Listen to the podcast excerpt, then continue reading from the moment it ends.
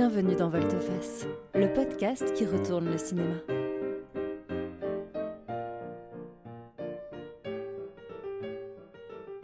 C'est le rendez-vous qui cherche ce que les films révèlent de nous et du monde qui nous entoure.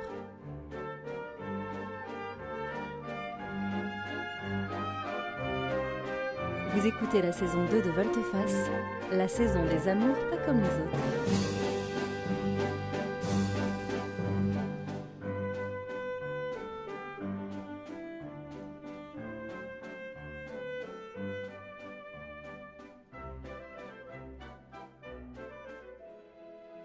Aujourd'hui dans Volteface, on parle du film Le mécano de la générale de Buster Keaton et Clyde Bruckman de 1927.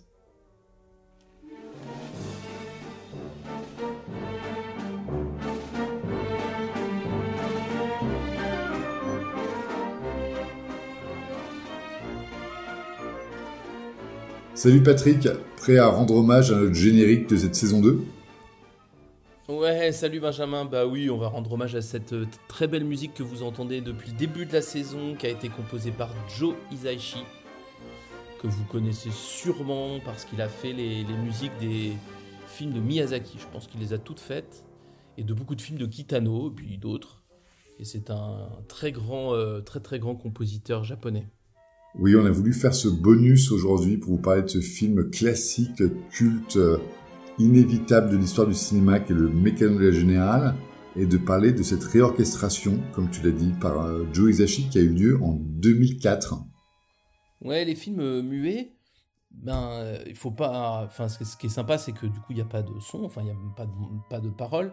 Et donc, on peut assez facilement les réinterpréter avec une musique récente.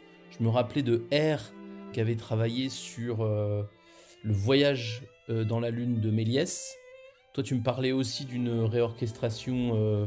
Ouais, de Metropolis de Fritz Lang, qui est aussi de, de 1927, qui a été réorchestré en 84 par Giorgio Moroder, avec toute euh, la fantaisie des années 80, euh, mais c'est assez incroyable avec euh, une colorisation partielle du film et cette orchestration de Giorgio avec entre autres quand même Freddie Mercury.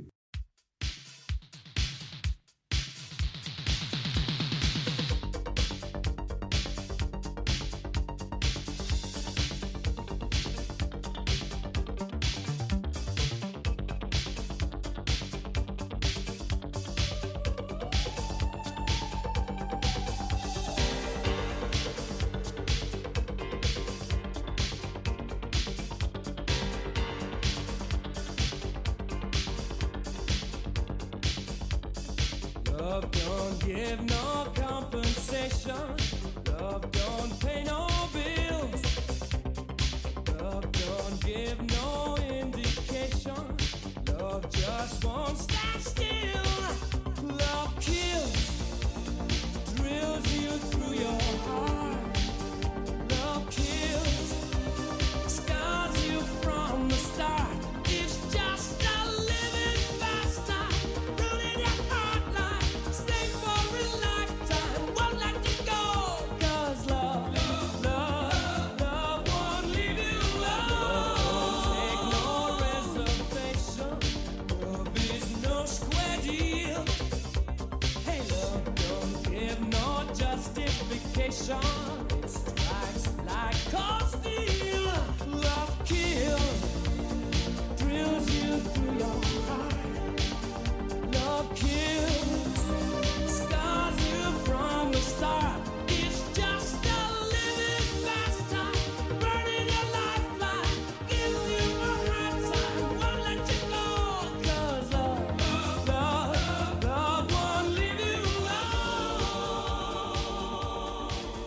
Et en fait, ce qui est sympa, c'est que ça donne à ces, films un, petit coup de modernité avec euh, des musiques euh, contemporaines. Mais ce qu'il faut dire pour le mécano de la générale, c'est que, indépendamment de la musique de Joe Hisaishi, même si je conseille très fortement hein, cette, bande-son, bah, c'est un film qui est vraiment un, chef-d'œuvre à l'époque.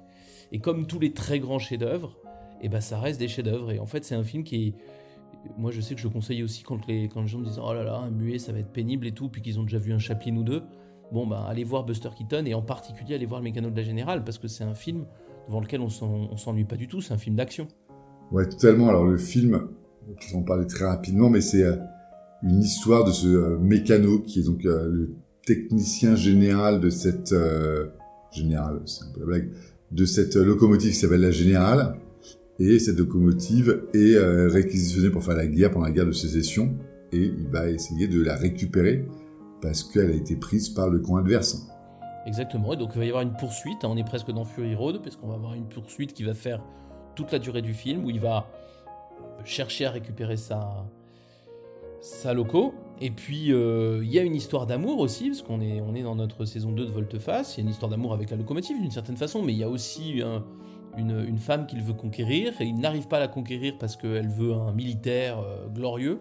Puis lui, il est recalé justement parce qu'il est mécano de la générale et qu'il doit rester au service de son, métier. Mais donc dans cette poursuite, il va être amené à sauver euh, sa dulcinée qui a été enlevée par l'ennemi. Et puis ensuite, sur le chemin du retour, toujours avec la générale, il va être amené à passer un message qui va permettre à son armée d'être sauvée.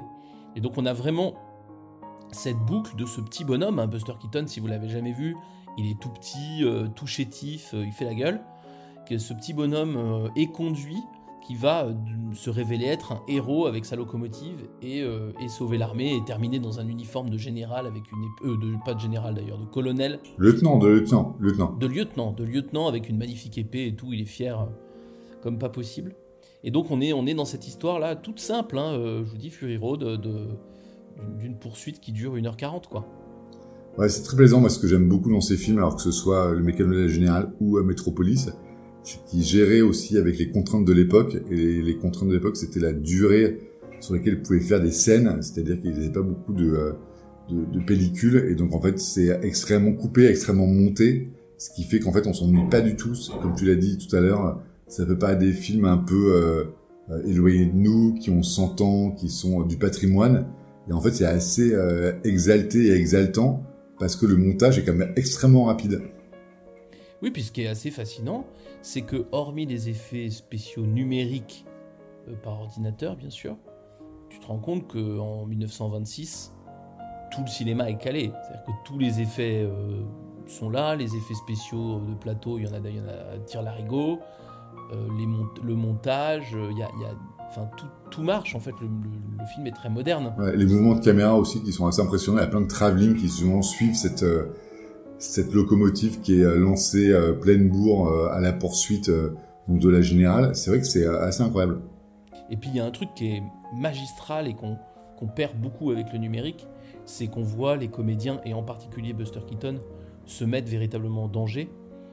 on l'avait encore, hein, il ne faut pas remonter aux années 20 pour trouver ça, mais là c'est vraiment flagrant. C'est vraiment flagrant qui fait ces cascades.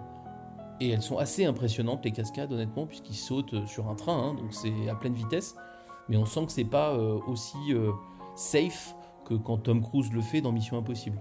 Il y a quelque chose d'extrêmement authentique et il y a des moments où on retient sa, son souffle devant les risques pris par, euh, Buster Keaton pour faire ses scènes. Il connu pour ça d'ailleurs. Hein.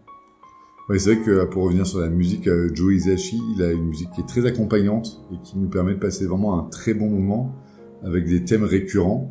Euh, ce thème que vous entendez sur le générique de cette deuxième saison de Volteface, qui revient de manière assez régulière et qui euh, vraiment euh, emmène l'intrigue. Oui, puis il y a un autre thème, bah tiens, on pourra peut-être le mettre en, clôture de ce, de petit épisode, un autre thème extrêmement rythmé dans les moments les plus forts de l'action. Et ça marche hyper bien, cette musique elle est hyper bien. D'ailleurs, moi, je l'écoute tout à fait en dehors de, en dehors de, regarder le film. C'est même très souvent ma musique quand je bosse, tu vois, quand je veux mettre une musique. Je mets souvent ça parce que ça fonctionne bien, euh, c'est entraînant, euh, c'est vraiment de la super, euh, super musique. C'est ça qu'on peut conseiller donc à nos auditeurs, à vous, et d'un de regarder le film, et d'autre de regarder cette édition avec la musique de Joe Hisaishi. C'est disponible sur Univers Ciné, la Cinétech et Arte VOD. C'est aussi édité par euh, MK2 avec cette version de Joe Hisaishi. C'était euh, une volonté de cet éditeur de euh, proposer des films de patrimoine avec une nouvelle musique. Donc c'est des choses que vous pouvez trouver assez facilement et qu'on vous conseille à la fois d'un point de vue image et d'un point de vue son. Pour clôturer cette deuxième saison, On a terminé avec un des grands pères du cinéma, Buster Keaton, et je trouve c'est plutôt cool. Et on va vous retrouver très bientôt pour une troisième saison de Volte-Face. Dédié à un réalisateur américain non consensuel qui est Sam Peckinpah. Voilà, intégrale de Sam Peckinpah dans la saison 3 de Volte-Face. Salut à tous. À bientôt